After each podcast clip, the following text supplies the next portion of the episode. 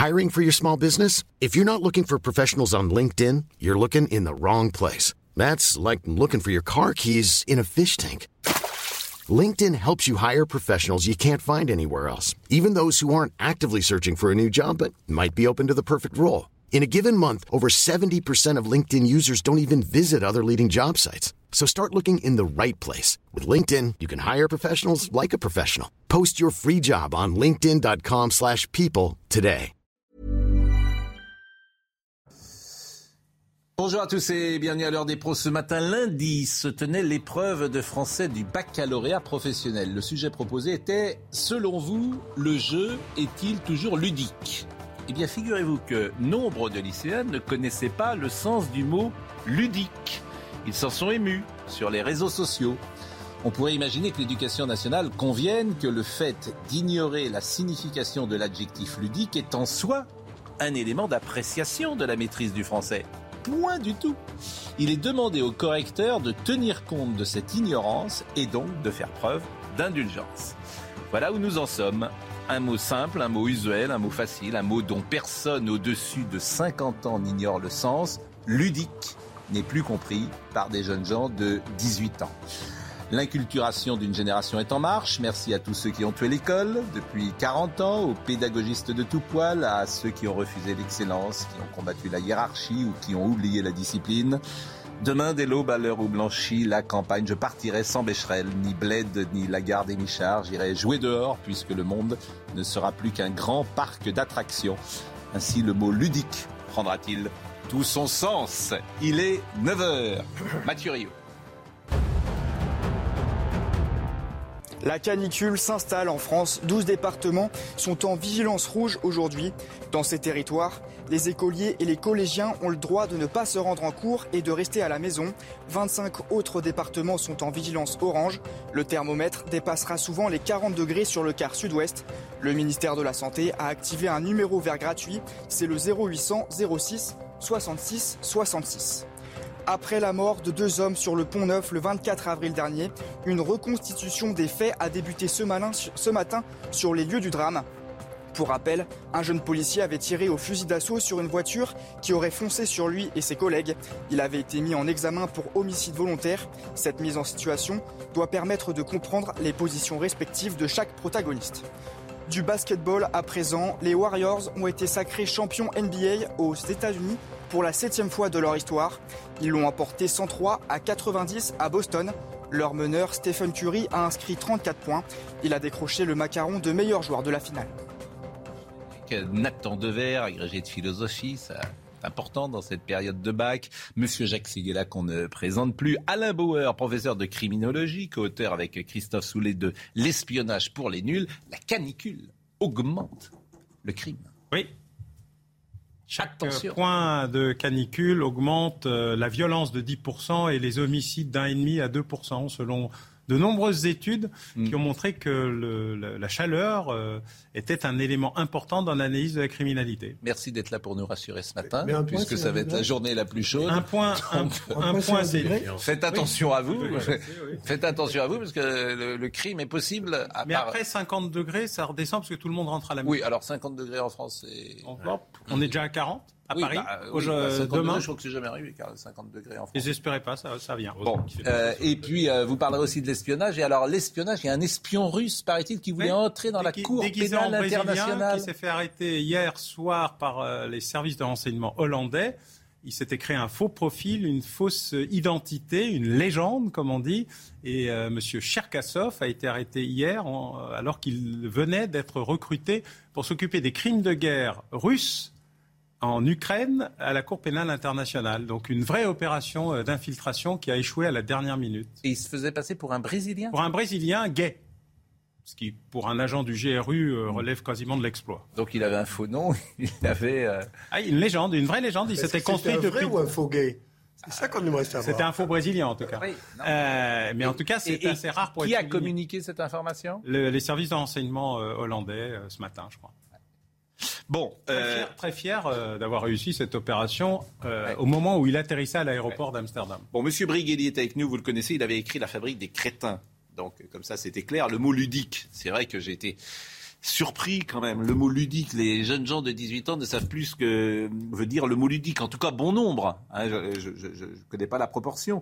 Alors, évidemment, les profs euh, pointent une détérioration du vocabulaire et M. Brighelli est, là, je pense, euh, avec nous et je le salue. Je voudrais simplement euh, vous montrer les petits tweets après l'épreuve de français qu'ont mis sur les réseaux ces jeunes lycéens. Moi, devant le mot ludique, par exemple, et on voit, voilà moi devant le mot ludique. Donc ça, c'est un, jeune homme qui a écrit ça.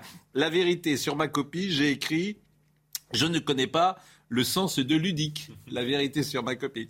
Vous avez alors, mais il y en a des milliers. Hein bon, euh, le bac commence bien, ludique et état-providence. Il reste deux jours de bac, c'est la merde. Donc, je te jure, ça fait quand on peut sourire, mais bon, c'est quand même des gens qui arrivent en terminale. Oui, mais ludique, c'est un mot de vieux. Hein mais ça veut rien dire un mot de vieux. Mais, euh, si, ça veut dire qu'il n'est pas dans le langage courant et ça veut dire ça n'excuse pas l'incroyable médiocrité euh, de l'éducation nationale. Mais vous trouvez tout bien. Mais il y a mais il y a quand même un renouveau des mots, oui. ce qui fait qu'il y a des mots qui s'enterrent un peu. C'est très bien d'ailleurs de les remettre. Et c'est ludique, enfin c'est pas un mot. C'est un mot poétique en plus. Le, hein. mot moderne. Ah ben on va demander à Monsieur Rigali. Le mot moderne, c'est quoi C'est fun.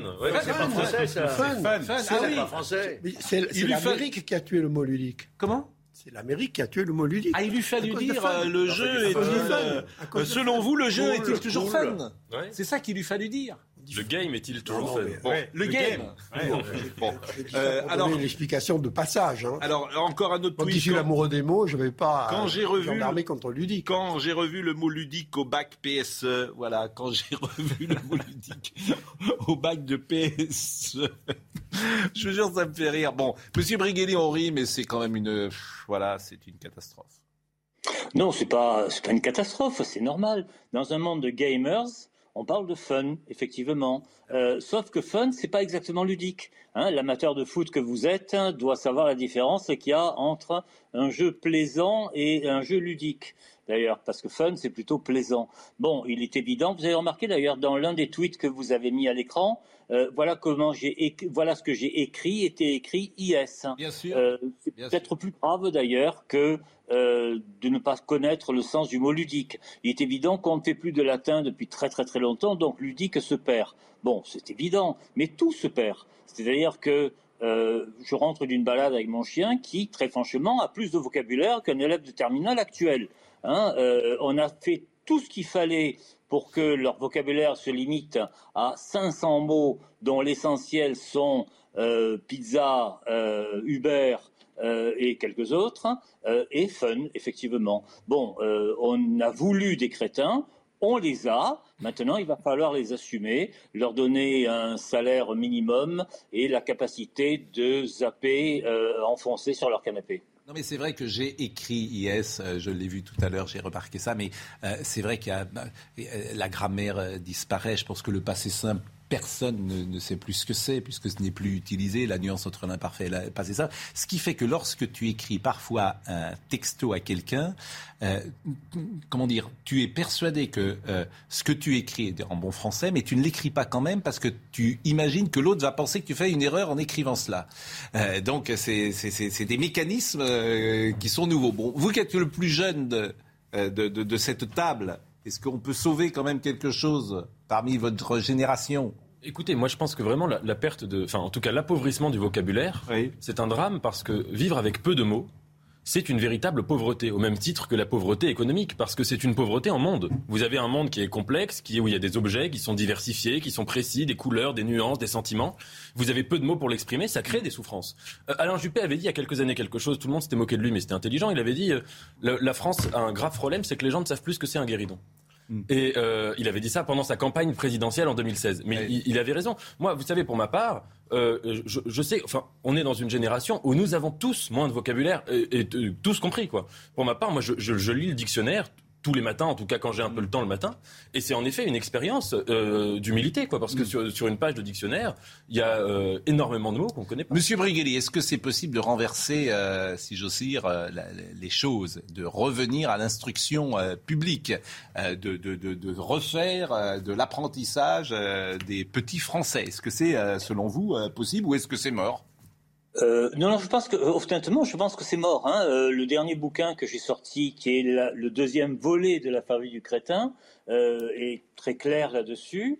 Ça a été voulu, ça a été pensé, ça a été réalisé, et actuellement, c'est mort, sauf pour une poignée d'enfants d'oligarques, hein, à peu de choses près. Euh, vous renvoyez au Bécherel, hein, euh, je rappelle que le Bécherel date lui-même, il vient de condamner l'usage du point médian qui fait les beaux jours du wokisme. Euh, on retarde hein, sur le plateau de CNews. Il faut bien comprendre que c'est un peu comme, vous savez, lorsque les gens font de l'humour, maintenant, ils ont pris l'habitude de dessiner des guillemets dans l'air avec les doigts, de peur que leur interlocuteur ne comprenne pas. Nous sommes passés dans un monde du paléolithique, euh, en quelque sorte, et avant que la civilisation revienne, il va s'écouler un certain temps.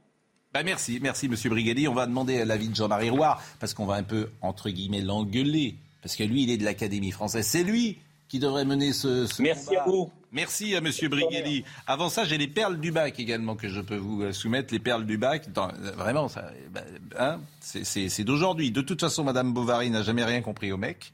Non, c'est clair. mais c'est vrai. juste. Mais bien sûr. Oui, bien sûr. D'après Cicéron, le hasard existe, ce qui signifie que quoi que j'écrive, vous voyez déjà que quoi que j'écrive, le quoi que et quoi que, c'est pas la même chose. Bon, euh, que quoi que j'écrive, euh, ma note dépendra en partie du hasard. Est-il alors nécessaire que je continue à écrire? Bon, ça c'est drôle à la limite. Le monde multipolaire est un monde où il fait très froid. Le 68, qu'est-ce que l'insolence? Copie blanche, c'est ça? Point d'exclamation. Mais il faut oser. Hein. Un monde ça marche pas toujours. Un monde multipolaire est un monde où il fait très froid. Euh, Jacques... pas mal. Jacques Chirac était premier sinistre lors de l'enterrement des idées de la Gaule. Bon, tu, tu c'est une faute d'orthographe. Oui, oui, bah, bien sûr. Bon, Jean-Marie Roy, il est avec nous, Jean-Marie Roy Bon, Jean-Marie, je disais en vous taquinant, on euh, on vous entend pas au fond. L'Académie française, on ne vous entend pas. C'est à vous de mener ce combat, ce combat qui est essentiel de la défense de l'orthographe, de la grammaire, du français, de la culture. Où êtes-vous, Jean-Marie Rouard? Alors, d'abord, je ne suis pas à moi seul l'Académie française. Si. Et ensuite, et ensuite, l'Académie française n'est pas le, ministère de l'Éducation nationale. Il faut, je crois que vraiment l'Académie porte les valeurs de culture, les valeurs de la langue française, c'est déjà très important, mais disons, euh, chacun son rôle. Il y a le, le ministère de l'Éducation nationale. Aujourd'hui, par exemple, ce ministère de l'Éducation nationale dit aux enfants de rester chez eux parce qu'il fait trop chaud. Bon, alors, on leur dira, on dira aux, écoliers de rester chez eux parce qu'il fait trop froid. Puis ensuite, pour une autre raison. Vous voyez, je crois que c'est assez grave. Il y a une sorte, maintenant, on est rentré, les valeurs de culture, les valeurs d'éducation ont disparu. Alors, je ne veux pas faire le, vieux grognard, n'est-ce pas, et, dire que tout fout le camp, mais c'est un peu vrai. C'est un peu vrai. ce qui manque, ce sont des structures et, un sens des devoirs de se dire que l'éducation, c'est primordial. L'éducation, et pas seulement l'éducation nationale, mais aussi euh, ce, que, euh, ce que transportaient les familles. Les familles, eh bien, il y avait euh, un goût pour la culture, pour la littérature, qui était particulier en France. En France, c'était très important. Vous savez, il y a un philosophe allemand qui s'appelle Curtius, qui en 1935 disait la France repose sur trois piliers l'État, le catholicisme et la littérature. Donc la littérature occupait un très grand rôle. Vous savez, aller en province. On a perdu les trois, si vous me permettez. Hein. Oui, on a perdu les trois. Mais aller en province, vous verrez. La littérature et l'État, on a perdu les trois. Chez, les notaires, chez les dentistes, chez les, tous les médecins, vous aviez des bibliothèques extraordinaires avec les œuvres d'Henri Troyat. Maintenant, vous n'avez plus rien. Il y a une sorte, on pourrait dire, d'acculturation qui est venue aussi de, on pourrait dire, de l'influence américaine. Les, valeurs américaines, qui, on est un peu devenu une colonisation américaine, il faut bien reconnaître, et les valeurs américaines qu'on voit diffusées par les grandes écoles euh, et HEC, eh bien, ce sont des valeurs qui ne, ne placent pas la culture au centre de la vie. Ce sont des choses secondaires qui n'ont pas beaucoup d'importance pour eux. pour nous, pour les Français, c'était quelque chose d'essentiel.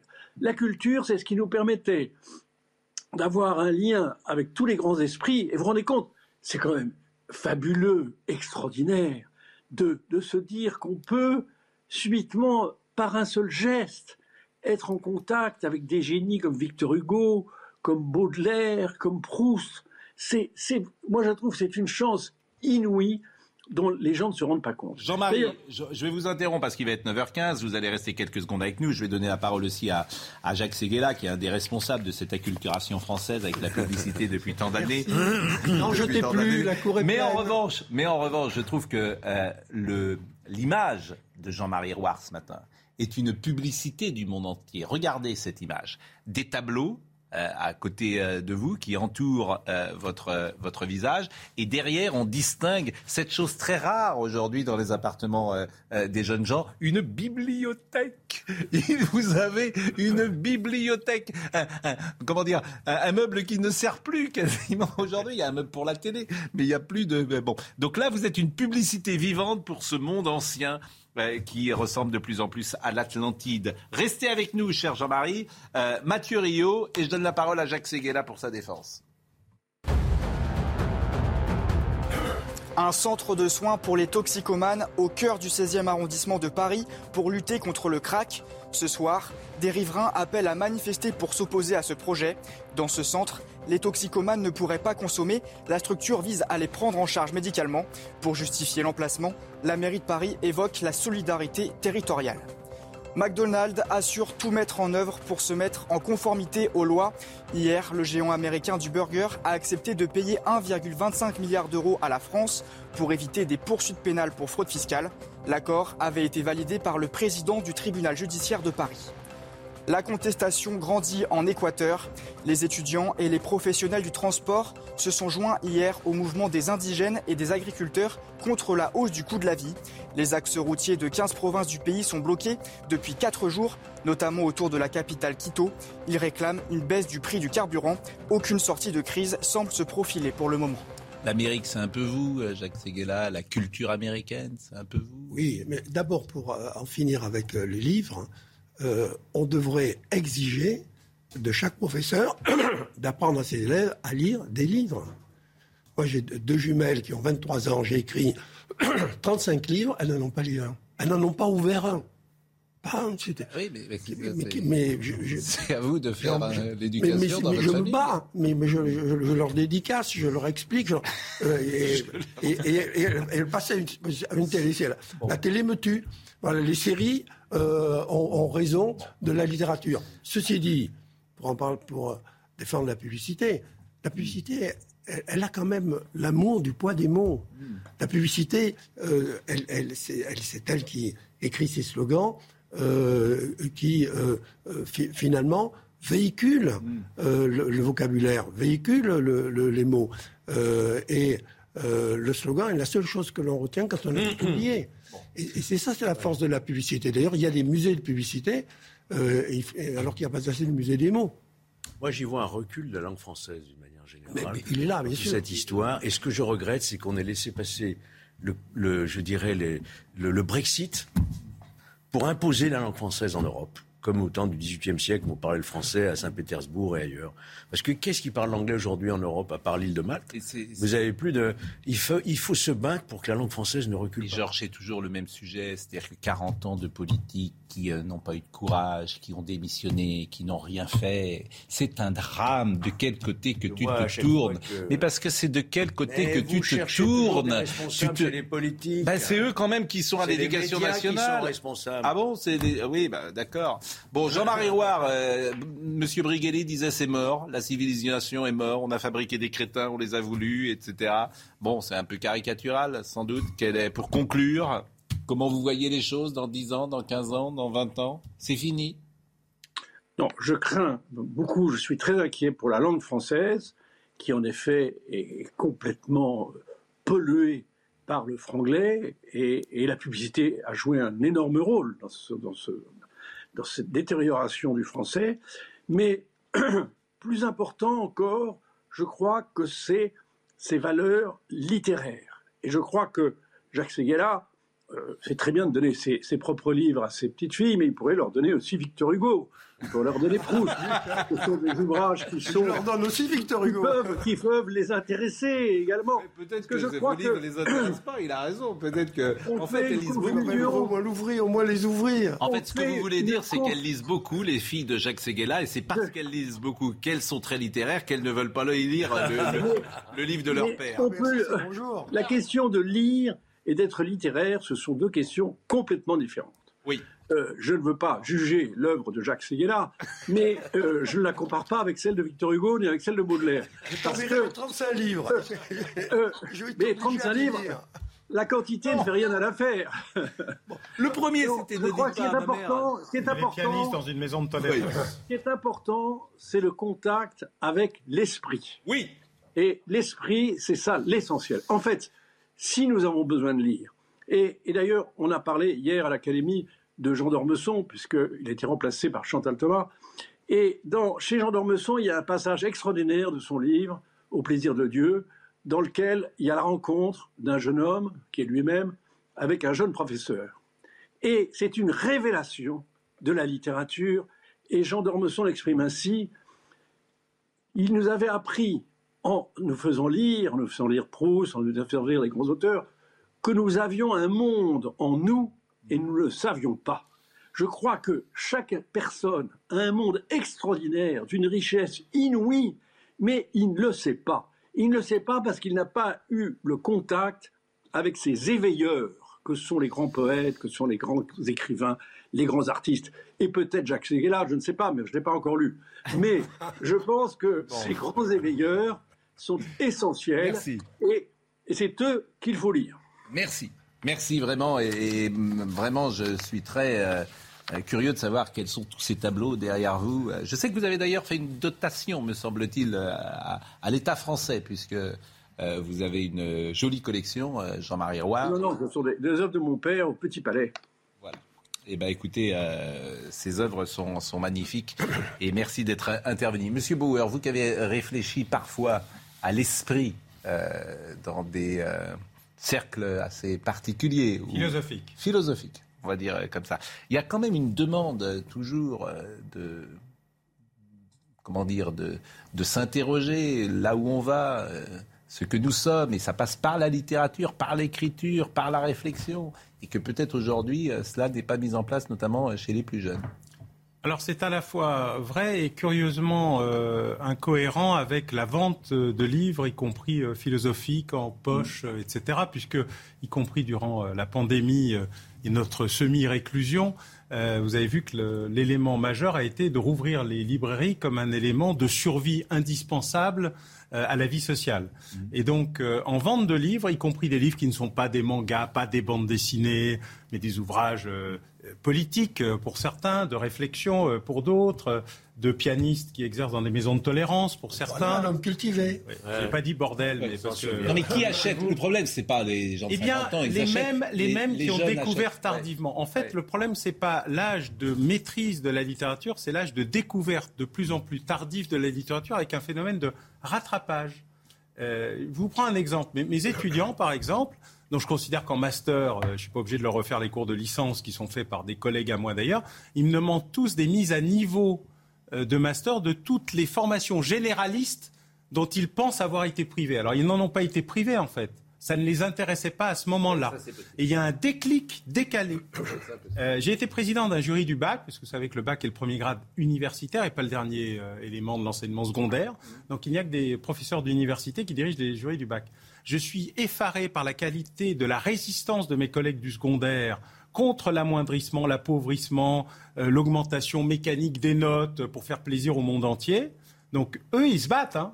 C'est l'administration de l'éducation nationale qui leur tape dessus alors que eux exigent la qualité et de donner des vraies notes, ne serait-ce que pour aider les élèves à avoir une idée de là où ils sont face au monde. On a relevé, en Ile-de-France, on relève de deux points euh, les notes et on ne le dit même pas au, jury et les profs découvrent que leurs notes ont été relevées de deux points. Je voudrais aussi saluer la résistance des professeurs de terrain dans l'enseignement secondaire et primaire contre l'administration du ministère qui, elle, est dans une position qui est celle que vous dénoncez. On va parler euh, dans une seconde du Hellfest, figurez-vous, et de la canicule, parce que le Hellfest, c'est le plus grand euh, festival en France. C'est pour ça que je voulais, avec euh, Valérie Quintin, qui est une journaliste, faire un petit point très rapide après la pause. À tout de suite, et merci encore à Jean-Marie Roire, comme à Monsieur Brighelli. À tout de suite. On va être dans une seconde en direct de Clisson, puisque c'est le Hellfest, festival de musique métal et hard rock. Je peux vous dire que ça, ça déménage. Après deux annulations liées au Covid, c'est la 15e édition. Il y aura 7 jours de concerts au lieu de 3. Il y a 350 groupes sur scène. Il va y avoir 80 000 personnes. C'est le premier festival de France. Euh, évidemment, c'est très particulier. Je suis pas sûr que ce soit exactement le public qui est en train de nous regarder ce matin, le métal et Metallica. mais, mais, vraiment, euh, on sera avec Valérie euh, Quintin tout à l'heure et, je voulais vraiment parler de ça ce matin, même très rapidement, parce que c'est un vrai événement. Mathieu Rio. Face à la canicule, les écoliers et les collégiens ont le droit de rester à la maison et de ne pas aller en cours dans les 12 départements en alerte rouge. C'est ce qu'a annoncé hier le ministère de l'Éducation nationale. Pour les enfants à l'école, seules les activités physiques de faible intensité sont autorisées. L'hydratation régulière et systématique des élèves doit aussi faire l'objet d'une vigilance particulière. À Paris, les poubelles s'entassent dans les rues en pleine canicule. Depuis lundi, les conducteurs de camions bennes de la ville de Paris sont en grève illimitée. Ils réclament un statut spécifique comme leurs collègues éboueurs et une revalorisation salariale. Pour le moment, les négociations sont au poids mort, aux grandes dames des habitants des quartiers concernés. Aux États-Unis, le parc national de Yellowstone frappé par des inondations emportant les routes et les ponts. Environ 10 000 visiteurs ont été contraints de quitter le parc. Dans l'état du Montana, 87 personnes ont dû être évacuées par hélicoptère. Elles étaient parfois privées d'électricité et d'eau potable. L'état de catastrophe naturelle a été déclaré dans le territoire. Si vous écoutez RTL, vous connaissez sans doute la voix de Valérie Quintin, qui est une des présentatrices journalistes météo. Mais il se trouve que Valérie est une fan absolue de euh, métal, je pense qu'on peut dire ça comme ça, de musique hard rock, et qu'elle participe euh, donc cette année, à, titre personnel bien sûr, mais aussi journalistique pour nous, à ce festival, ce Hellfest, Festival de musique métal et hard rock. Donc vous êtes parti il y a déjà quelques jours, ça va durer huit jours, mais je me disais, est-ce que vous pensez que les Clissonnais, donc les habitants de Clisson, sont heureux de vous voir débarquer? Vous êtes par exemple 80 000 à danser, chanter et faire euh, la teuf, comme on dit, pendant euh, pendant jours. Valérie Quintin, bonjour. Bonjour Pascal, bien sûr qu'ils sont contents. D'ailleurs, moi je suis chez un Clissonnais actuellement. Je suis en camping dans le jardin d'un habitant de Clisson. C'est un peu comme ça euh, pour tout le monde. On est, on est tous là, tous ensemble. Euh, les Clissonnais jouent le jeu, les commerçants de Clisson jouent le jeu. On a un très grand hypermarché juste à côté. Alors eux, ils sont vraiment, euh, vraiment, vraiment raccords. Ils font euh, de la décoration, ils font un off trois jours de concert auparavant. Franchement, tout le monde s'y met, tout le monde s'entend bien. Et puis c'est vrai que même si certains d'entre nous sont peut-être un petit peu impressionnants parce que on laisse un peu les bras au cours à tout ce qu'on a envie en matière de vestimentaire. Donc, euh, on en croise avec des ragondins sur les épaules ou euh, déguisés en viking. Donc, c'est un peu impressionnant, mais à la fois les Clissonnais nous connaissent et ça fait longtemps maintenant que ça existe. Hein. c'est la 15e édition. Donc, voilà, tout se passe très bien. Bon, c'est le Woodstock du, du, métal, hein, d'une certaine manière. Alors là, on va pas à l'hôtel hein, quand on est euh, évidemment généralement quand, quand on est un festivalier du Hellfest, on est on est comme vous, euh, on squatte euh, le, le clissonnet, si j'ose dire, mais tout ça en bonne intelligence. J'imagine que le jardin dans lequel vous êtes, c'est des gens avec qui vous avez que vous avez contacté, qui vous ont accueilli, et ça va être la règle pendant ces huit jours. Oui, c'est ça. Mais en fait, il y a un site de petites annonces où euh, les clissonnets peuvent mettre s'ils proposent un jardin ou une chambre ou même une location d'appartement ou de maison. Là, je suis dans le jardin d'un particulier. On est une dizaine et on se retrouve tous les ans d'ailleurs, c'est toujours les mêmes, on est toujours là euh, tous ensemble. C'est un peu le cas franchement pour tout ce qui entoure. Les maisons qui sont les plus proches du site, qui sont très bruyantes, euh, soit ils partent, ils les laissent en location, ils sont de toute façon indemnisés par, euh, par le festival parce que le, créateur quand même du Hellfest est un clissonnais et il fait évidemment avant tout tout ce qu'il faut pour le festival, mais également pour sa ville. chaque année, il, il réinjecte aussi beaucoup de fonds, il y a des associations qui travaillent avec le Hellfest, enfin vraiment toute la ville est concernée par, par le festival festival qui est un festival de musique métal, mais de musique extrême en général. Il y a du punk, euh, du hardcore, il y a euh, du rock psychédélique, ça va ressembler un petit peu à du Pink Floyd.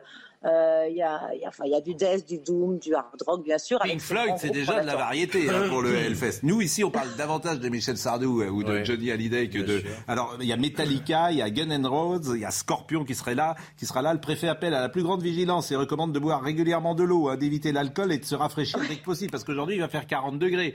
Donc, euh, d'habitude, c'est votre secteur, la météo. Faites attention à vous, Valérie, parce que vous allez, vous allez danser pendant. parce que c'est des heures durant. C'est ça qui est, qui est tout à fait extraordinaire c'est-à-dire que pendant, vous êtes capable de danser pendant 15 heures consécutives debout euh, dans l'herbe. Non, mais c'est pas, c'est tout à fait étonnant. Je m'arrête un peu, mais c'est vrai que les premiers concerts commencent vers 10h, 10h30 le matin pour se terminer pour les derniers à 2h du matin. Après, on fait quand même pas toute la journée parce que c'est un tout petit peu éreintant. Après, le festival est très très organisé. Ils ont de plus rajouté beaucoup de points d'eau cette année, justement au vu de, la canicule qui est présente. On peut rentrer sur le festival cette année exceptionnellement avec des gourdes, avec des bouteilles d'eau, alors qu'habituellement on peut pas rentrer comme ça avec des, contenants. Il y a une arche de pluie. On pense que c'est un brumisateur. Quand on est sous, on est trempé, donc on s'aperçoit bien que c'est plutôt un jet d'eau ils arrosent les scènes, ils arrosent les gens, il y a, des brumisateurs partout. Et puis c'est vrai qu'ils ils incitent en fait à ce que les festivaliers boivent autre chose que de la boisson houblonnée, parce que c'est quand même un petit peu ce qui marche le mm. mieux. Euh, parce que bah, hier soir, j'ai déjà vu deux cibles bah, bien passé parce qu'effectivement avec l'âge. Bon ben merci, hein. pas trop de fumette, pas trop de bon de, de, Il y en a pas. Oui, il n'y en a pas. Personne, il n'y a pas de pétard dans le FS. Il y a 80 000 personnes, ils sont, à, ils sont à l'eau et au jus d'orange. Bon, merci en tout cas. Merci à vous. Et on voulait. Euh, alors évidemment, il y a beaucoup de gens qui savent même pas qui est Metallica, qui sont en train de nous regarder. Et je vous dis, c'est pas exactement le, le public. De rien, plaisir. Non, vraiment, merci et faites attention à vous. Mais c'est vrai que je voulais en parler. Pourquoi? Parce que c'est le premier festival de France. C'est la meilleure façon d'oublier le Covid, qui revient en plus. C'est pour ça qu'il faut profiter de tout ça. Oui, ne sais pas de quoi l'hiver sera fait. Il faut se précipiter. Vous habitez en lisant un livre. Oui, le vôtre, qu'à faire. Bon, euh, on va parler de la canicule dans, une seconde. On parlera de l'actualité, effectivement, euh, peut-être plus institutionnelle avec euh, Emmanuel Macron à, Kiev. Mais je voulais qu'on parle de la canicule et des éboueurs. Pourquoi? Parce que on arrive dans une séquence avec les Jeux Olympiques qui arrivent en 2024 où tous ceux qui ont des revendications vont profiter du moment ou des Jeux Olympiques, ou d'un match au Stade de France, ou de la canicule, pour faire grève. Et c'est le cas, par exemple, des éboueurs à Paris. Il fait chaud, les éboueurs se mettent en grève. Bon, je ne sais pas si vous avez un avis euh, là-dessus ou pas. Je ne sais pas dans quel quartier euh, vous habitez euh, dans Paris. Je voudrais qu'on voit le sujet de Reda Emrabit. Mais ça pose un problème, effectivement, si tous ces gens profitent à chaque fois d'une situation. On l'avait avec le Stade de France l'autre jour, le, RER de profiter d'un événement pour euh, faire avancer. Les départs en vacances, euh, les avions qui décollent plus, les trains qui circulent plus. C'est un, une prise d'otage en fait de la population. Et je pense que le droit de grève, euh, il faudrait vraiment l'utiliser. C'est un droit constitutionnel, mais intelligemment et respectueusement quand même de la population. Pas faire grève n'importe comment, dans n'importe quelle circonstance, ça n'a rien à voir. En Allemagne, ça se passe pas comme ça. Hein. En Allemagne, on discute, on fait grève que vraiment. En France, on fait, on fait grève pour un moyen de pression, en réalité, à des moments qui sont très pénalisants pour nos concitoyens. Voyons le sujet de Reda Emrabit, parce qu'il y a certains arrondissements de Paris, c'est une catastrophe. Pollution visuelle, encombrement des rues, odeur nauséabonde sur fond de canicule. C'est ce que vivent une partie des habitants de Paris depuis le début de cette semaine. Bah écoutez, ma fenêtre de ma chambre euh, donne ici, donc c'est vrai que le matin on, évite d'ouvrir les fenêtres et ça commence à être un peu pénible parce que les odeurs remontent et voilà, enfin nous on n'en peut plus. Alors on a déjà les rats, de toute manière, il n'y a pas besoin que les poubelles soient sorties. On a déjà les rats avec Hidalgo partout. Les conducteurs de camions poubelles de la ville de Paris sont en grève illimitée. Ils réclament un statut spécifique comme leurs collègues éboueurs qui, eux, ramassent les ordures et une revalorisation salariale. Une lettre a été envoyée à la mairie de Paris, mais les négociations n'avancent pas. Seule la moitié des arrondissements sont concernés, ceux gérés par la mairie de Paris. Les dix autres sont gérés par des prestataires extérieurs privés. Les maires victimes de cette grève réclament un changement c'est euh, irresponsable de la part de la maire de Paris. Elle doit prendre des mesures d'urgence, faire ramasser les rues avec des prestataires privés et puis changer le mode de gestion. Et c'est d'ailleurs moins coûteux, c'est ce que dit la Chambre régionale des comptes. La mairie dit souhaiter poursuivre le dialogue avec les syndicats pour trouver une solution. le rat sera peut-être l'emblème d'Anne Hidalgo. Euh, il y a cinq... restera peut-être. Il y a autant de rats. Peut-être. Il y a autant de rats que d'habitants à Paris. Il y en a 5 millions. Oui. Alors le drame, c'est qu'on a donné à la maire de Paris la plus belle ville du monde. On fait la poubelle, du... la poubelle du monde. C'est un slogan, ça. Oui. Là, vous n'allez pas à la mairie de Paris. Là. Mais euh, je suis désolé, c'est pas pas normal pas normal parce que c'est pas d'aujourd'hui. On peut plus circuler, on peut plus, on, peut plus rentrer dans nos lits, c'est impossible. Hmm. Euh, c'est des heures perdues. Euh, on, dit tous qu'il faut sauver la nature. Euh, c'est des heures perdues, les voitures qui tournent et, qui créent de la pollution à tout va. La minute Hidalgo. L'instant Hidalgo. L'instant, l'instant Hidalgo. L'instant Hidalgo, c'est quand les gens arrivent en retard. C'est l'instant Hidalgo. en retard, ouais. Ah et le droit de grève, c'est un rapport de force. Hein. Oui. C'est normal, c'est tout à fait normal et compréhensible que les gens qui fassent grève le fassent au moment où ça va, où les conséquences vont se voir. Donc, euh... Kiev. Et euh, votre avis m'intéresse, Monsieur Bauer. Pourquoi votre avis m'intéresse? Parce que vous connaissez les us et coutumes de la diplomatie. Et j'ai trouvé hier, alors pour le coup, j'ai écouté Emmanuel Macron, je n'ai pas trouvé du tout diplomate. J'ai trouvé qu'il disait, j'allais dire pour une fois, clairement les choses qui n'avait pas dû en même temps, qui souhaitait que l'Ukraine gagne, qui se mettait clairement du côté de l'Ukraine et donc forcément contre la Russie. Donc ça m'a un peu étonné. Généralement, c'est un peu plus modéré. Euh, je voulais euh, qu'on écoute euh, d'abord le président Macron et que vous décodiez avec nous ce qu'il a dit lorsqu'il s'est rendu à Kiev hier. Premier passage. J'ai toujours été constant. La France est aux côtés de l'Ukraine depuis le premier jour. Et euh, le président Zelensky lui-même a toujours voulu discuter avec euh, le président Poutine. Aujourd'hui, il faut que l'Ukraine puisse résister et l'emporter. Et donc nous sommes aux côtés des Ukrainiennes et des Ukrainiens sans ambiguïté. Nous avançons sans ambiguïté, dit-il. C'était à, côté de la conférence de presse, après la conférence de presse. Il faut que l'Ukraine l'emporte, résiste et l'emporte. Nous sommes aux côtés de l'Ukraine sans ambiguïté. Bon, euh, c'était pas, me semble-t-il, la position au départ de la guerre. Est-ce que je me trompe? Bah, D'abord, il est à Kiev. Il est enfin à Kiev. Et donc, euh, une des plus grandes critiques qui est faite au président Macron, c'est sa capacité à s'adapter à ses interlocuteurs en fonction de l'endroit où il est et sur les sujets qu'il doit aborder. Et c'est un problème. C'est un problème d'abord parce qu'il prenait en considération l'idée euh, que euh, ses interlocuteurs ne se parlaient pas entre eux. Et au bout d'un moment, la diplomatie française a été fortement déstabilisée par des initiatives prises directement par le président euh, est assez euh, évolutive, voire euh, contradictoire. alors, on va considérer que dans la configuration telle qu'elle est, alors il y a eu trois épisodes de communication. Hein. Le dernier, qui est celui sur le toit de l'hôtel en face de la place centrale de Kiev, est beaucoup plus modéré, enfin équilibré, on va dire. Mais là, vous avez une construction qui est je rattrape mon retard par rapport aux critiques du président Zelensky, je me remets à niveau par rapport à l'objectif final euh, de l'Europe. Et je redis qu'il euh, va falloir continuer à parler euh, à la Russie, car le président Zelensky. Ça, c'était hier soir sur TF1. Mais oui, mais ce que vous appelez la terrasse de l'hôtel avec notre voilà. Donc vous avez quand même plusieurs, plusieurs évolutions dans le mouvement que vous avez justement, vous justement indiqué. Non, le, le vrai problème, c'est que en fait, la guerre, ça change tous les jours. Clémenceau avait déjà très bien expliqué ça. Hein. Politique intérieure, je fais la guerre. Politique extérieure, je fais la guerre. Et puis à la fin, euh, je fais la guerre jusqu'à la dernière heure, de la dernière minute, la dernière seconde, parce que. Mais la position française, elle est sans ambiguïté, à votre avis et, Non, elle est pleine d'ambiguïté. On ne sort de l'ambiguïté avec son propre détriment. Bien sûr, le président Biden l'a compris. En sortant de l'ambiguïté, il s'est fait taper très fortement sur les doigts. Et chaque fois, il est obligé de rattraper un épisode où il dit allons-y. Puis euh, non, non, il n'a pas vraiment dit ça, etc. Et donc, il y a là, chez le président, je termine juste.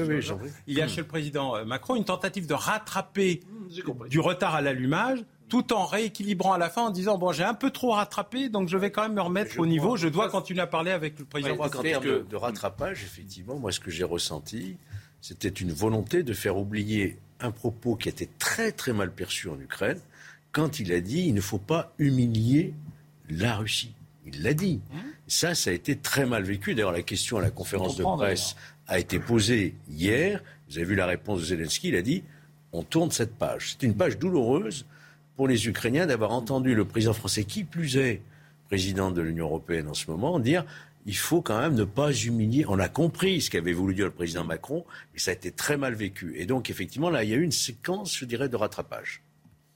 Mais surtout, c'est un acte électoraliste.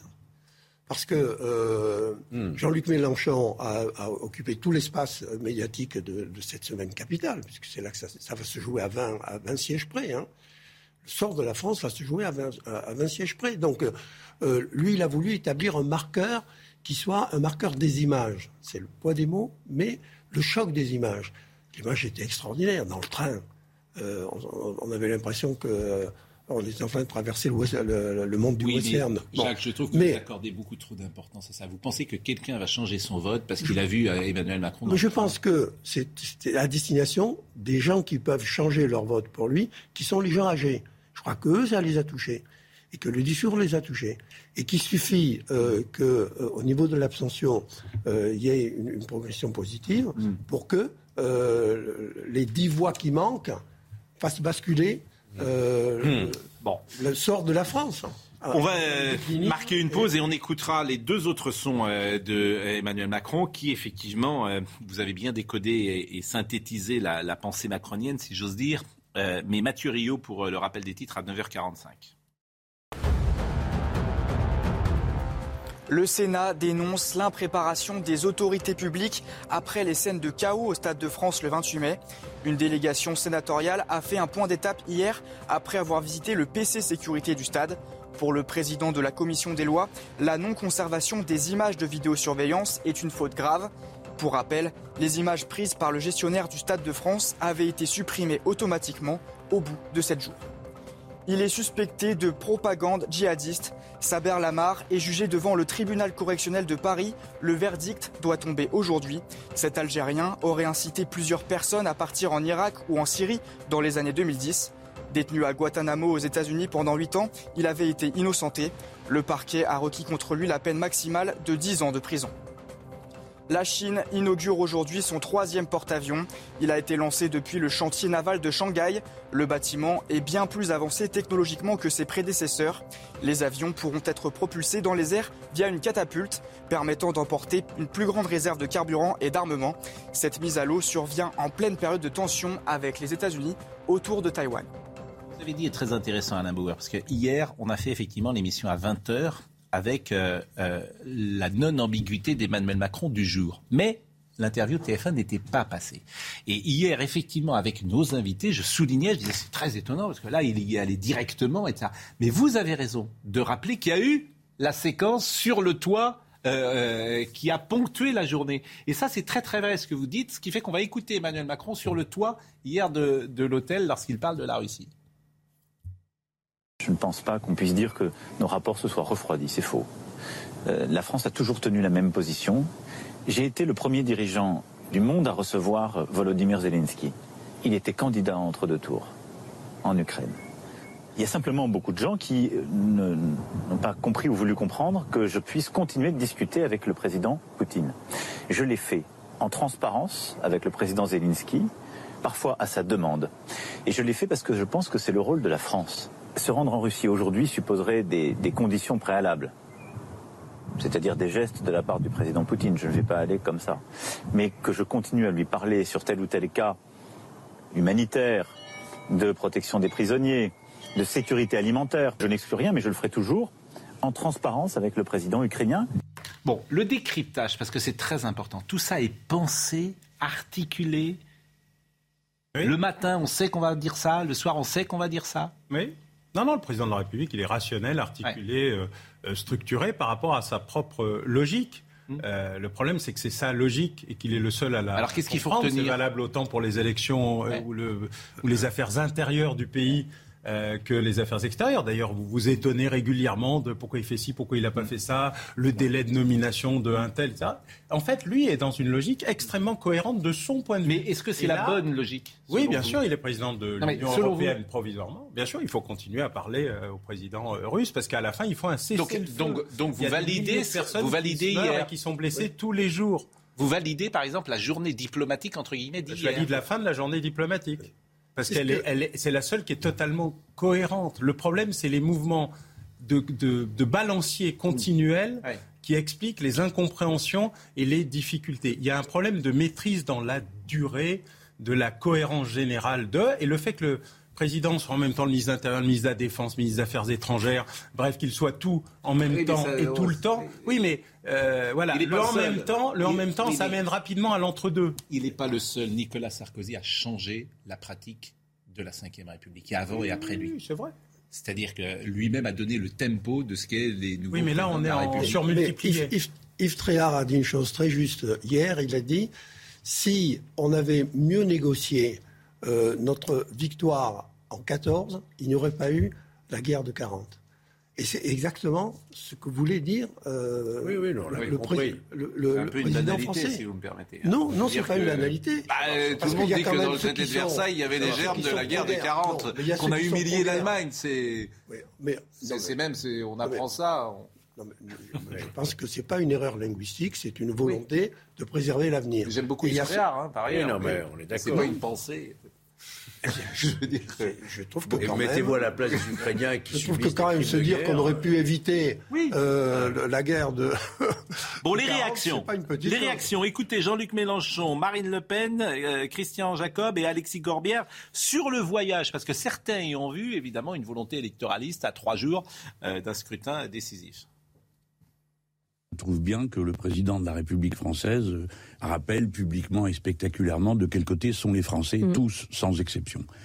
Euh, après, on peut évidemment s'interroger sur le sens de ce voyage, mais comme il est à l'étranger, sur une zone de guerre, euh, je propose qu'on évite euh, trop les polémiques. Le fait qu'Emmanuel Macron se déplace à Kiev n'a rien de choquant. Euh, c'est le calendrier qui interroge. Ça a un effet où normalement tous on se retrouve derrière le président. Avouez que le faire à trois jours d'un scrutin, ça donne le sentiment que euh, euh, la France, c'est lui. Maintenant, moi, je suis toujours prudent sur ces mises en scène. C'est si on veut vraiment aboutir à un accord, à une médiation, c'est pas en se mettant en scène. Pardon de paraphraser euh, Jacques Chirac. Enfin, la maison brûle et Emmanuel Macron, il regarde ailleurs. Enfin, l'imaginer ce matin dans un train mm. vers l'Ukraine, comme s'il pouvait pas attendre la semaine prochaine, alors que l'extrême gauche est, au, est, est, est quand même aujourd'hui hyper menaçante. C'est pas qu'il a tort ou raison, c'est surtout que c'est d'une légèreté incroyable. Enfin, qu'est-ce que c'est que cette stratégie d'évitement mais qu'est-ce que c'est que cette stratégie d'évitement Alors, Bon, vous pourrez réagir. À... Oui, mais je pense que oui, mais non, c'est une erreur euh, totale de ne pas comprendre la volonté euh, du président. Euh, il y a 10 à 15% des Français qui vont quitter dimanche leur appartement sans savoir pour qui ils vont voter. Mmh. Donc ce marqueur qu'il a imprimé, où il est apparu euh, en chef de guerre, en chef d'État, en patron de, de l'Europe. C'est l'image qui va rester et ce sera le bulletin dans l'urne. Oui, mais bon, et autant, un, autant un, Mélenchon avait gagné la première partie, autant lui a gagné la deuxième partie non, bon. de cette semaine non, mais... décisive pour la France. Croissance ou décroissance. Voilà. Vous êtes un macronolâtre. Je pense que vous allez avoir les campagnes de pub de, de, de, de Mais non, mais si, non, si, mais, mais non, pas grave. J'essaye d'avoir le, le, bon. le, bon sens des choses. On parlera aussi, on sera avec Michel Drucker tout à l'heure si tu vas bien, parce qu'on parlera des animateurs préférés des Français. C'est euh, Stéphane Plaza qui pointe une nouvelle fois à la première place. Je ne sais pas si vous avez un animateur préféré. C'est vous, mon cher. Oui, ah, oh, oui. Bah oui mais vous, ah, êtes, comme Emmanuel, oui, vous, vous êtes comme Emmanuel Macron. vous dites aux gens ce qu'ils veulent entendre quand vous les rencontrez. Donc c'est facile. Voilà, c'est facile. Vous dites aux gens, tous les gens, vous dites que vous les aimez tous. Pas du tout. Si. Bon, la pause, à tout de suite, on est en retard.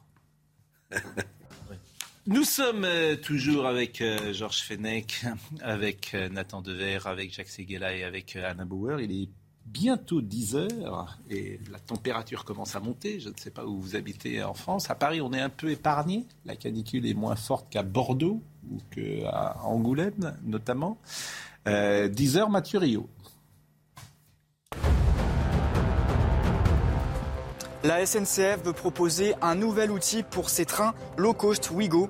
D'ici la fin du mois, un système de liste d'attente sur les trains complets vous permettra de reprendre la place d'un voyageur qui a renoncé à voyager. La SNCF a remarqué qu'environ 10% des voyageurs qui réservent un billet ne prennent finalement pas le train. Le voyageur qui annule pourra récupérer 80% du prix de son billet s'il est remplacé. Aux États-Unis, deux personnes sont mortes hier soir dans une fusillade devant une église de l'Alabama au sud du pays. Une autre personne a été blessée. Un homme seul a ouvert le feu lors d'un repas communautaire. Le suspect a été placé en garde à vue. Pour terminer cette image à Doha au Qatar, les drapeaux des 32 pays qualifiés pour la Coupe du Monde 2022 sont désormais hissés. Les derniers venus, le Pays de Galles, l'Australie et le Costa Rica, qui ont remporté leur match de barrage. La Coupe du Monde débutera le 21 novembre prochain. J'ai eu Michel Drucker ce matin, je lui ai demandé de commenter le Figaro euh, Magazine TV euh, avec Stéphane Plaza, qui est animateur préféré des Français. On essaye de le joindre, mais Michel, j'espère qu'il n'est pas parti faire du vélo dans sa campagne. Il est plutôt dans le sud de la France. Je voulais, lui, alors, lui, c'est le grand, grand sage. Il sait euh, ce qu'est un animateur préféré euh, des, Français. Je vois que Thomas Soto, d'ailleurs, est, est, dans la liste. Thomas Soto qui vient de, de m'envoyer un petit message pour tout vous dire. Euh, il me dit, ami, tu es devenu daltonien, socialiste, tu es tombé dans un framboisier, tu affiches tes convictions politiques à travers la couleur de tes vêtements. Donc, on salue Thomas Soto, qui, était, qui sera peut-être avec nous. Euh, non, d'ailleurs, il ne sera pas du tout avec nous avant la fin de l'émission. C'est Michel Drucker. Bon, les législatives. Les législatives, c'est dimanche. Oui. Très important. Écoutez Jean-Luc Mélenchon. Si vous avez voté Le Pen pour que ça change, ça sert strictement à rien. D'abord parce que quand elle est élue, elle fout rien. Elle n'était pas là dans le débat sur les retraites. Elle n'a pas ouvert la bouche. Tout le monde a dit quelque chose. Hein. On se serait tué pour pouvoir dire quelque chose. Pas elle. Et puis, Dezio, elle vous dit elle-même ce matin qu'elle est dans 105 circonscriptions en tête. D'abord, elle va en perdre un bon paquet, mais surtout, ça prouve que ça sert à rien, parce qu'il faut être 287 pour qu'on y arrive. Alors moi, je suis là, vous savez comme moi, euh, à, ça me je l'ai au bout des doigts là cette élection. Alors vous autres là, euh, les fâchés, pas fachos mais très fâchés, alors c'est l'occasion euh, de voter utile pour faire le ménage et dire à M. Macron, euh, bah, il restera à l'Élysée, moi je serai le Premier ministre, il sera traité avec respect, croyez-moi. C'est assez violent, hein, la fin de campagne, même dans les termes, dans le climat, dans la couleur des mots. Oui, mais en même temps, euh, il faut souligner quand même l'habileté euh, de Mélenchon. Il a occupé toute cette campagne.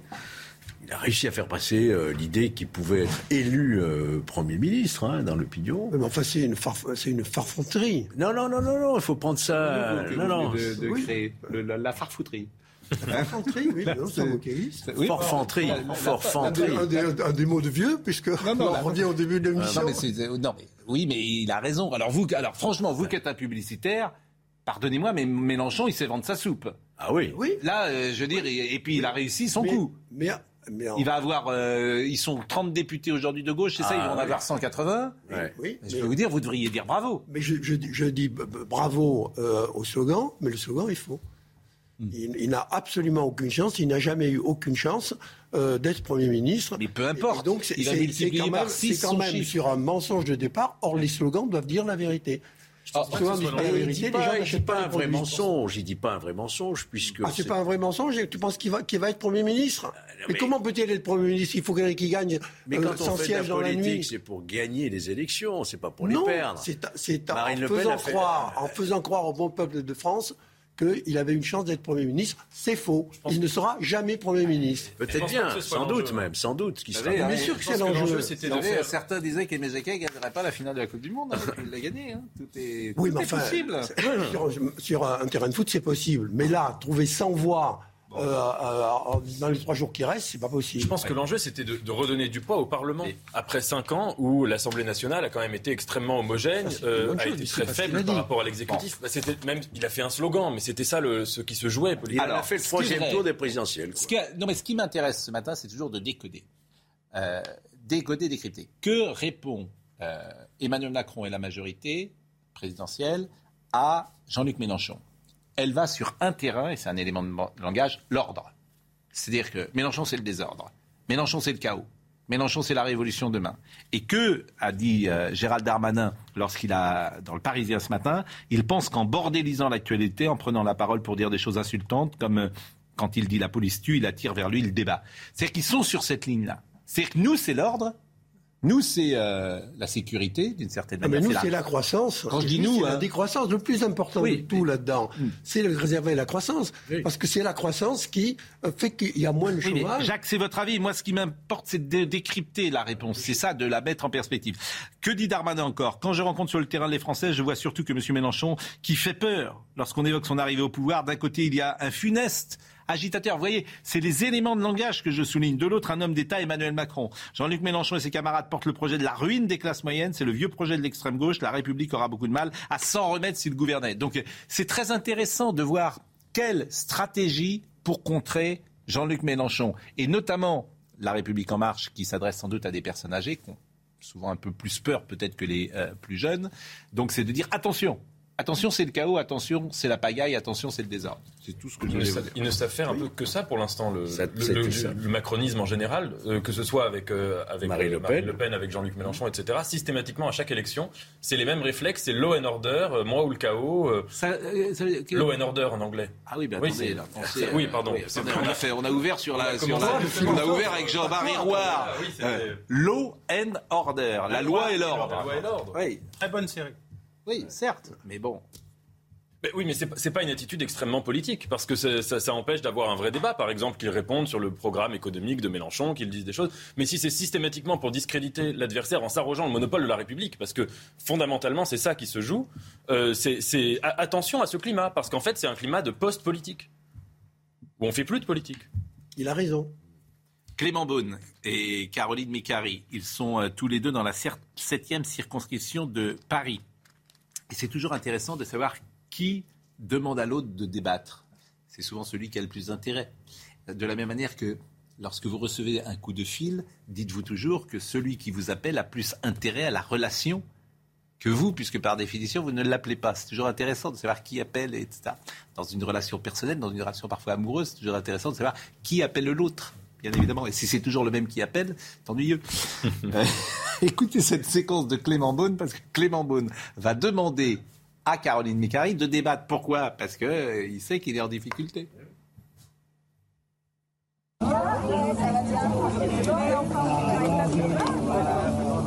Non, alors attendez. Moi, là, non, non. On va passer un débat là. Chaque fois, on va prendre un rendez-vous. euh, oui, si vous voulez. Moi, je veux bien. On va prendre un rendez-vous. Pourquoi je peux pas y aller Non, non, mais vous ne pouvez pas le faire. Donc voilà. Donc il y a un vrai problème.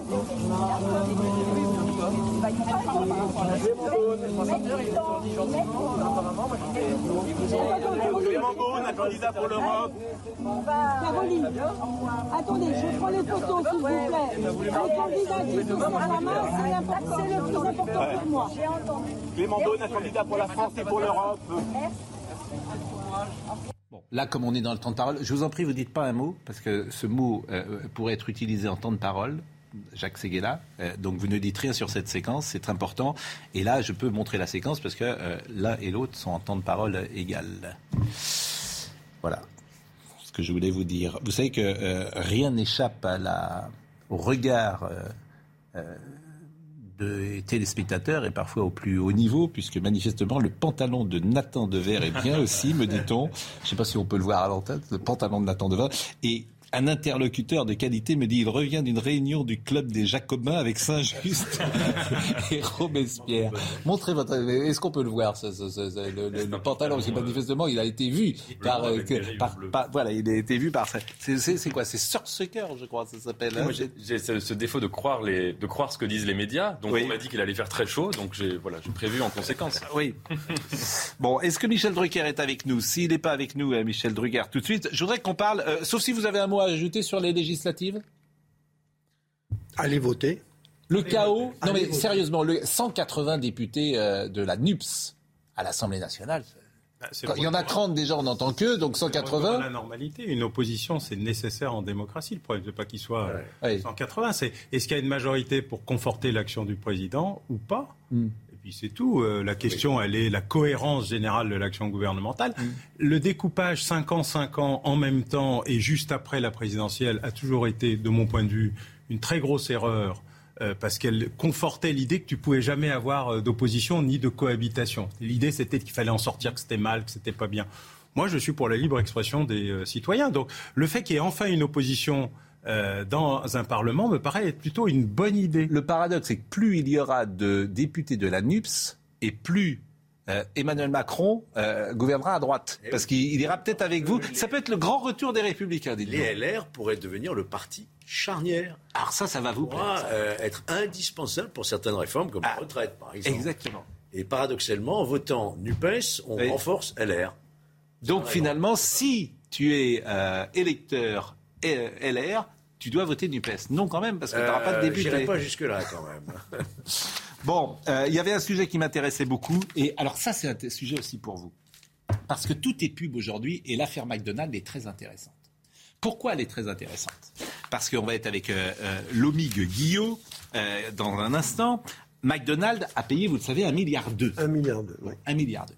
Mais euh, dans l'image de la boîte qui est véhiculée aujourd'hui dans le grand public, il faut qu'elle soit d'une certaine manière propre. Il faut qu'elle soit euh, solidaire. Il faut qu'elle soit euh, éthique. Donc, c'est un milliard d'eux.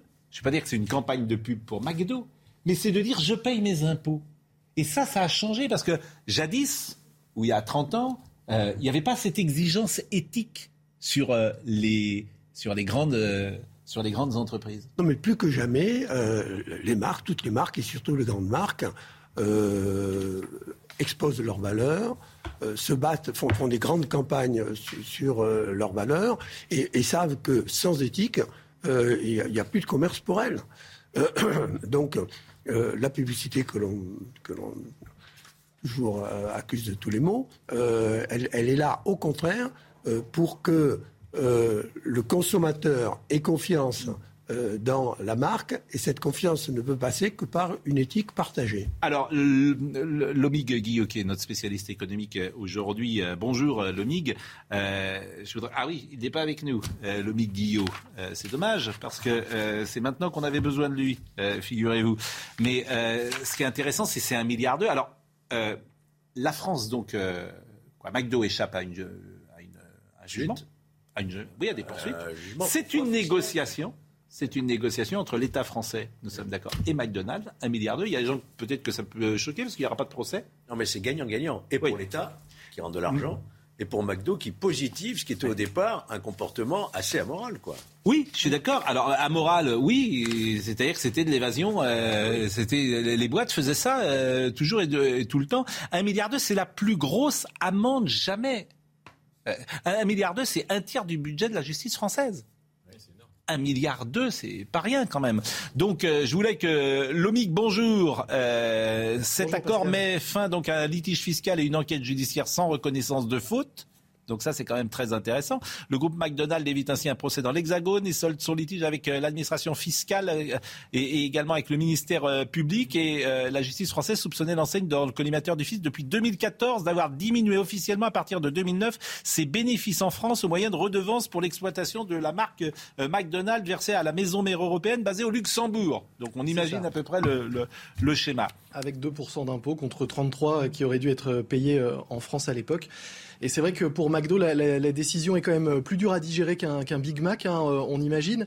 Euh, 1,25 milliard d'euros. Alors c'est pas une amende à proprement parler, ça se décompose en, deux parties. Si on regarde dans le détail, il y a une amende de 508 millions et il y a 737 millions de redressement fiscal en quelque sorte pour compenser donc euh, les impôts sur les sociétés que McDo a éludé, vous le disiez, depuis 2009 avec euh, ce, cette astuce consistant à faire passer les redevances payées par les restaurants au siège de 5 à 10 et en les faisant transiter par le Luxembourg avant de rejoindre la société aux États-Unis. Euh, c'est une bonne nouvelle, hein, ce, cette somme qui va être récupérée. D'abord, c'est euh, deux fois et demi l'impôt éludé, euh, et puis surtout, c'est une somme que McDo va devoir payer dans les jours qui viennent. Ça va éviter une procédure longue et à l'issue euh, toujours incertaine. Là, au moins, c'est de l'argent qui rentre de façon sûre. Vous le disiez, c'est pas une petite somme, un tiers du budget de fonctionnement de la, justice, par exemple.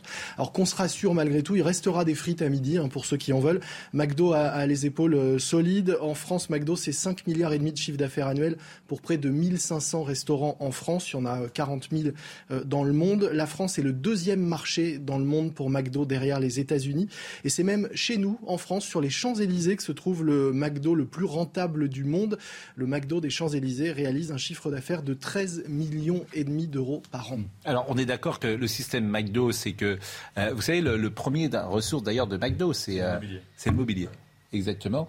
Et euh, c'est pas les euh, propriétaires de McDo qui paieront, c'est la maison mère. Hein. Euh, vous vouliez dire un mot Non, je veux dire que c'était aussi deux belles victoires. Une belle victoire du renseignement fiscal. Il faut se rappeler que le ministère des Finances est un des rares ministères qui a plusieurs services de renseignement, un douanier et un fiscal, et même un service de lutte contre le, justement le blanchiment et la fraude qui est Tracfin.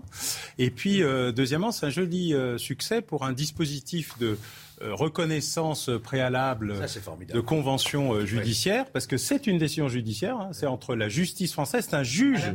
c'est un juge qui a homologué le dispositif, donc tout ça est toujours sous le contrôle euh, de la justice. Et c'est grâce à ce dispositif qu'il y a pu y avoir rapidement, efficacement, un règlement de l'argent. Pas un procès qui a duré 22 voilà. ans avec quatre cours et qui se termine à, Hmm. Bruxelles. Donc c'est une très jolie, euh, gagnant-gagnant. très joli succès. Eh ben, on voulait en parler et je remercie vraiment Lomig euh, Guillot pour euh, toutes ces précisions. Avant de donner la parole euh, à euh, Mathieu Rio, on voyait tout à l'heure l'échange entre Clément Beaune et Caroline Mécari qui voulaient débattre. Ben, il y a quelqu'un d'autre également qui voulait débattre du côté de Rennes. Il est souvent venu ici sur ce plateau. C'est Florian Bachelier. Et euh, figurez-vous que son candidat qui s'appelle Monsieur Boulou euh, ne veut pas euh, échanger avec lui, me fait, me fait dire j'ai pas le droit non plus de donner la parole à Monsieur Bachelier, j'avais pas le droit de la donner à Monsieur Boulou, j'aurais pu la donner à tous les deux ensemble. Donc là, j'ai respecté, me semble-t-il, en donnant cette information, que Monsieur Boulou ne veut pas parler avec Monsieur Bachelier, qui est en difficulté, Florian Bachelier, dans sa circonscription. Il est 10h15, je pense que Michel Drucker sera avec nous et puis on parlera de votre bouquin, l'espionnage. Je trouve, je me demande si vous n'êtes pas espion.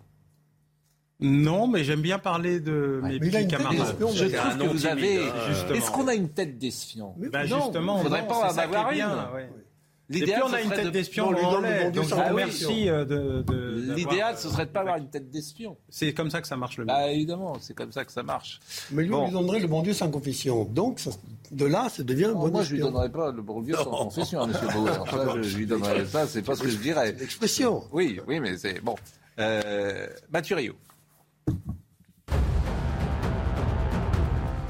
Après la mort de deux hommes sur le pont Neuf le 24 avril dernier, une reconstitution des faits a débuté ce matin sur les lieux du drame. Pour rappel, un jeune policier avait tiré au fusil d'assaut sur une voiture qui aurait foncé sur lui et ses collègues. Il avait été mis en examen pour homicide volontaire. Cette mise en situation doit permettre de comprendre les positions respectives de chaque protagoniste au moment des faits. La canicule s'installe en France. 12 départements sont en vigilance rouge aujourd'hui.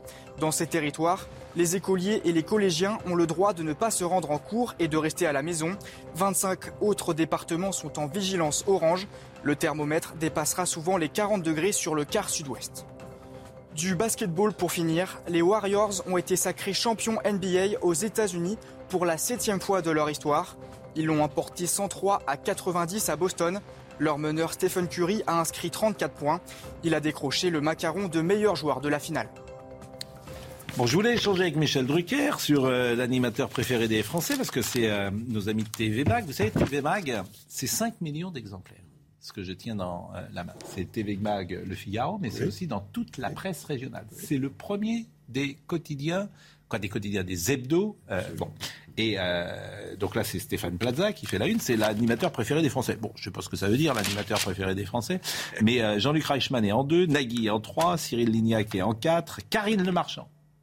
C'est la première femme. Philippe Etchebest, Julien Courbet, etc.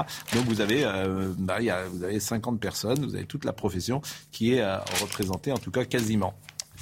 Euh, mais Michel, il n'est pas là. Je pense que ça marche pas, la connexion ne marche pas. Michel Drucker, euh, Samuel Vasselin qui est avec nous, il n'est pas là. Une fois, deux fois, on est d'accord. Ça marche toujours pas. On parler de l'espionnage. On Il aurait ne peut pas recevoir- Marie Drucker, parce qu'on on- on co-présente une émission euh, sur, au bout de l'enquête sur les affaires criminelles. Donc elle aurait pu faire partie des meilleures animatrices. Mais, Mais, mais elle l'est, et, et- et Marie Drucker, en plus, elle euh, a commencé une carrière de comédienne avec beaucoup de qualité Oui, dans le film absolument. de Stéphane Brisé, Oui. avec Vincent une euh, où elle est vraiment très bonne. Oui. de- d'affaires criminelles. Et on la, pédagogique. on la salue, elle est, elle est passée par le groupe euh, Canal, et c'est même là qu'elle a, qu'elle a commencé il y a quelques années. Alors je rappelle, euh, Alain Bauer, que vous êtes professeur de criminologie à, à Paris. Bon, le renseignement, euh, les espions, depuis que le monde est monde, il y a des espions. Oui, on, les a, on a les premiers dans des textes très anciens, mais le plus marquant sont les douze envoyés spéciaux de, de Moïse allant voir euh, la terre promise et savoir ce qui s'y passait vraiment avant de, de la récupérer, puis d'en faire. euh, Bon, nous en France, on a combien d'espions? 3-4 000 en professionnel. Et puis euh, tous les autres, les honorables correspondants, les amis de la famille, euh, les correspondants euh, étrangers, et puis les sources ouvertes, les gens qui euh, savent des choses qui ne sont pas secrètes. Mais par exemple, dans une entreprise, par- dans une entreprise comme la nôtre, il peut y avoir, un- il peut y avoir des espions? Il peut y avoir beaucoup d'honorables il peut y avoir beaucoup d'honorables correspondants, oui, heureusement pour eux. Mais alors, à qui il donnerait des informations? Il- D'abord, euh, d'abord, ils il seraient euh, des à Netflix, receveurs par exemple? Ils seraient des receveurs d'informations. Bah, Netflix. Non, mais est-ce quand- que, par exemple, quand ils font une série quoi, sur l'espionnage, quand ils dis- font une série sur l'espionnage, ils ont besoin d'experts, oui. Je, je, je Comment dis, ça devient ridicule? Oui, mais je, je dis par exemple des espions, par exemple. Il y aurait un concurrent de Canal qui voudrait savoir les projets de Canal. Bon. Ça arrive assez régulièrement. Donc il mettrait un espion dans les réunions de Canal Pas besoin de mettre un espion dans la réunion. Bah, il suffirait de fouiller les poubelles, puisqu'elles sont en, en général maltraitées et laissées à l'abandon. Vous avez un de vos très anciens collègues euh, dans un millénaire euh, que nous avons connu, certains d'entre nous, Jean Montaldo. Il a fouillé les poubelles de la Banque commerciale d'Europe du Nord pour découvrir toutes les filières de financement russes, enfin de l'URSS.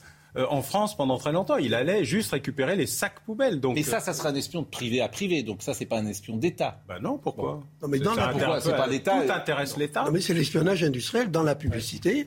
On fait très très très attention parce que euh, il y a une, une compétition entre les marques euh, et donc euh, il y a des incinérateurs, il y a, il y a des, euh, des, des machines euh, à, à broyer tout ce qui se passe. Euh, les- Oui, mais c'est les hommes souvent qui parlent. Oui. Oui, les- oui, mais enfin. Et les machines aussi, quand on Oui, s'en sert alors- sans mais- sécurisation. Alors, est-ce qu'on a des espions à Moscou, par exemple? Bah, heureusement. Bien sûr. Ah bon? Vous avez maintenant tous les mais, transferts. mais quoi- Oui, mais alors, on a des espions, mais comme- ils, ils sont où? Bah, je vais pas- Par exemple, ils sont dans quel cercle de pouvoir? vous bah, le plus proche possible. Les Américains ont par exemple un espion très proche, ils l'ont avoué eux-mêmes. C'est pour ça qu'ils ont pu dire, alors que tout le monde avait les mêmes photos des mêmes satellites avec les mêmes informations, ils n'avaient pas plus ni moins d'informations, que euh, Poutine, en définitive, allait vraiment tenter d'envahir euh, l'Ukraine par le nord. Alors que tout le monde était d'accord pour dire qu'il allait en- envahir le Donbass et privatiser la mer d'Azov, il y avait consensus, mais que personne ne croyait qu'il allait tenter une opération qui ne pouvait pas marcher, qui était euh, parfaitement idiote et qui ne pouvait pas réussir, ce qui est exact, mais il l'a quand même fait parce qu'ils avaient une- ce qu'on appelle une source humaine. Et là, proche de voilà, lui. Le premier, le premier espion aujourd'hui mondial, c'est quand même la technologie, la cybercriminalité. Bien sûr, oui. mais c'est l'espionnage Euh, humain qui marche le mieux. hein. C'est tout le La transfert de la technologie- data. Quand vous utilisez euh, WhatsApp ou je ne sais quoi, on sait où ça part. raison, mais on en a tellement qu'on ne sait pas quoi en faire. On est submergé par la donnée. Le fétichisme technologique, c'est formidable. l'intelligence artificielle Non, c'est pas vrai. L'intelligence artificielle n'existe pas. Elle est très Oh. artificielle, mais elle n'est pas. Non, je t'assure. Par Elle arrivera un jour quand on aura un ordinateur quantique. Aujourd'hui, elle ne fait que calculer les plus fortes probabilités par rapport au nombre d'occurrences qui existent. C'est comme la publicité sur Internet. Non, non. Seul le renseignement humain, jusqu'à présent, a réussi à déterminer Mm. ce qu'était la véritable qualité d'une information. Tout le reste, c'est de la confirmation ou de l'information. Tu as raison. Mais ça ne remplace pas le renseignement. C'est l'erreur qu'ont fait les Américains. C'est pour ça qu'ils ont raté le 11 septembre. C'est pour ça qu'ils ont raté 2014. C'est pour ça qu'ils ont raté 2015. C'est justement parce qu'ils croient au fétichisme technologique. Il faut l'alliance entre la data, qui accélère la connaissance et la valide, mais surtout un cerveau. Deux oreilles, pas de cerveau, tu comprends pas, et quatre oreilles, pas de cerveau, ou six oreilles, pas de cerveau. Le cerveau n'est pas remplaçable à ce jour. Ça viendra. Quelle est l'information la plus importante, par exemple, qui euh, soit euh, sortie ces dernières années euh, liée à l'espionnage? Bah, La guerre en Ukraine. Quinze jours avant, les Américains disent si, si, je t'assure. Même le président Zelensky n'y croyait pas. Sept jours avant, c'est bientôt. Trois jours avant, c'est demain. Bon, ça a été le jour d'après.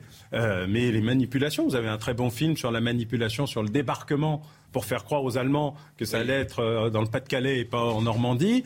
Euh, vous avez eu récemment euh, l'exfiltration d'un espion russe et d'un espion chinois par les Américains, des espions humains de l'entourage direct du ministère de la Sécurité publique en Chine et du Kremlin euh, par, pour les Russes. Donc ça, ça marche toujours. Et régulièrement, vous voyez apparaître, ce matin encore, enfin hier soir, un espion russe qui se fait piquer en essayant d'infiltrer la Cour pénale internationale pour avoir les documents euh, secrets sur les crimes de guerre russes. extraordinaire, c'est l'affaire Farwell. quand Ah bah ça c'est la nôtre. C'est l'affaire plus Farwell. Ça, c'est la- magique. Alors, moi, moi, je voudrais, je voudrais comprendre. C'est-à-dire que le gouvernement. Qui décide d'abord?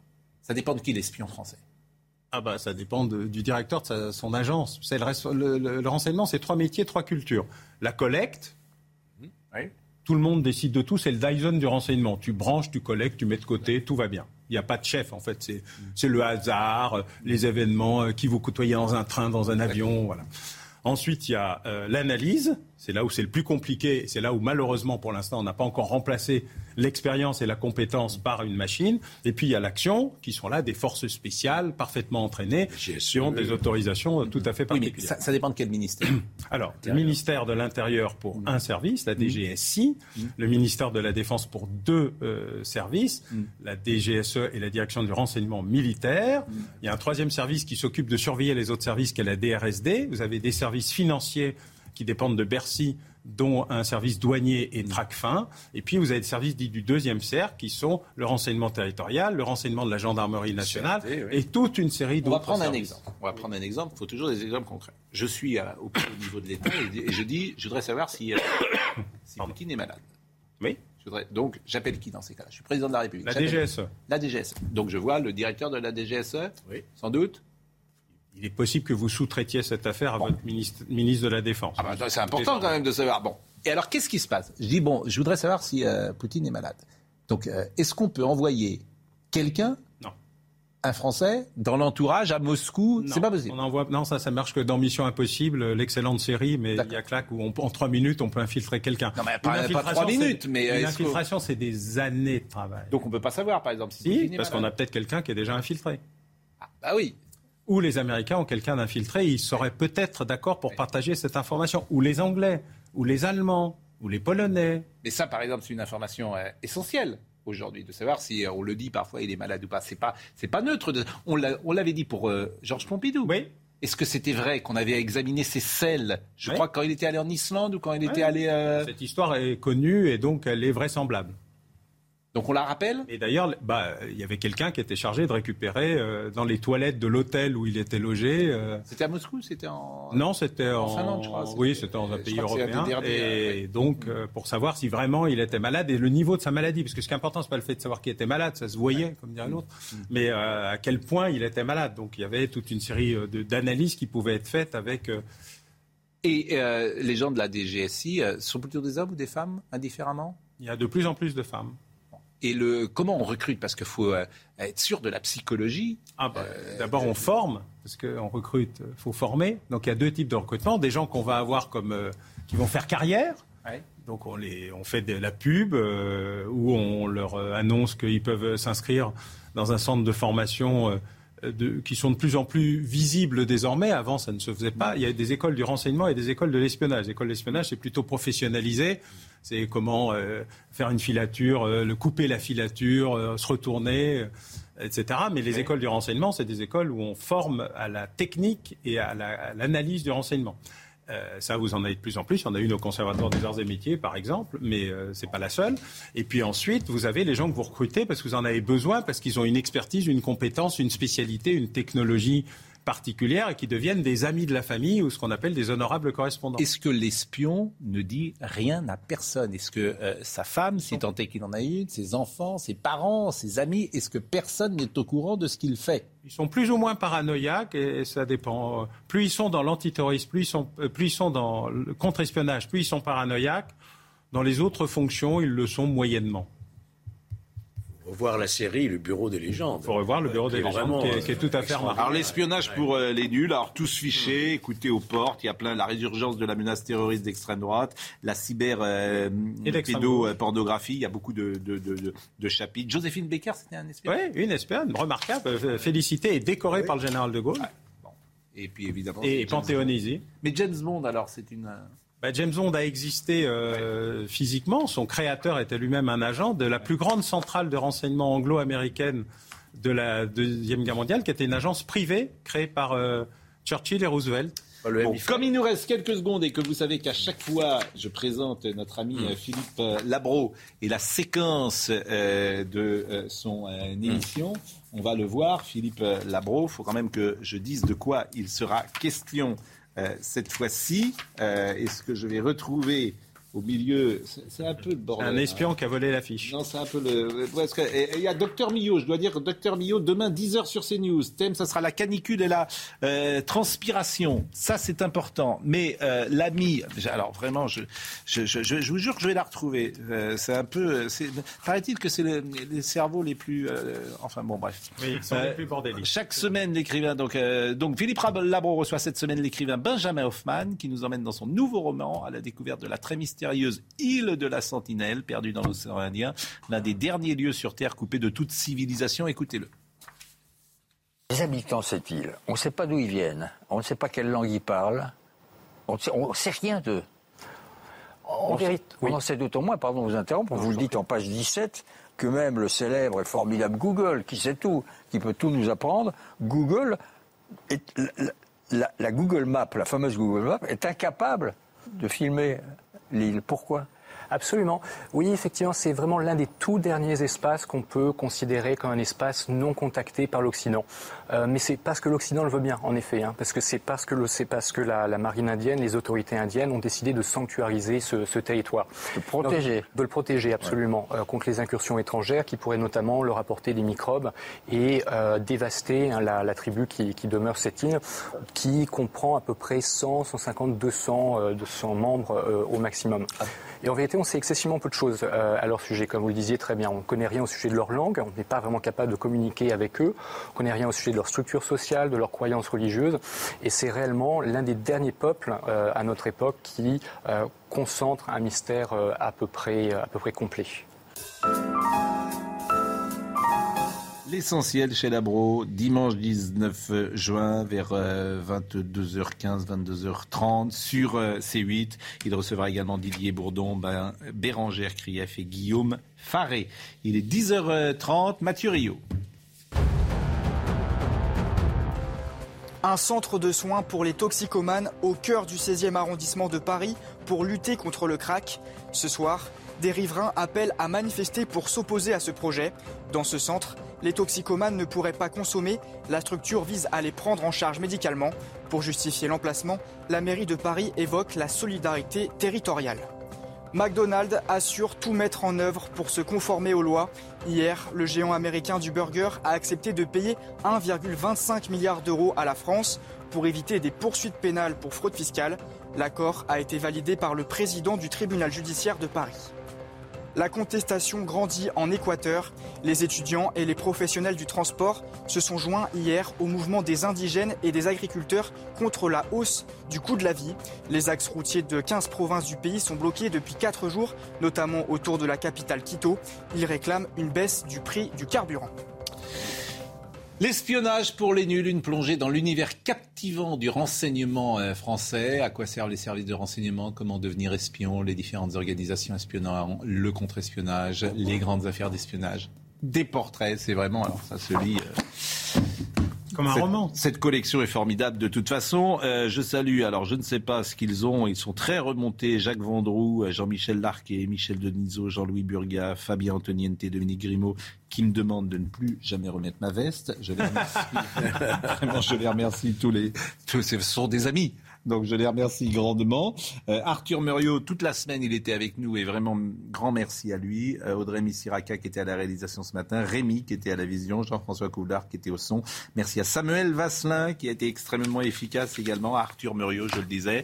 Euh, Jean-Marc Morandini dans une seconde. Merci et bah, rendez-vous lundi.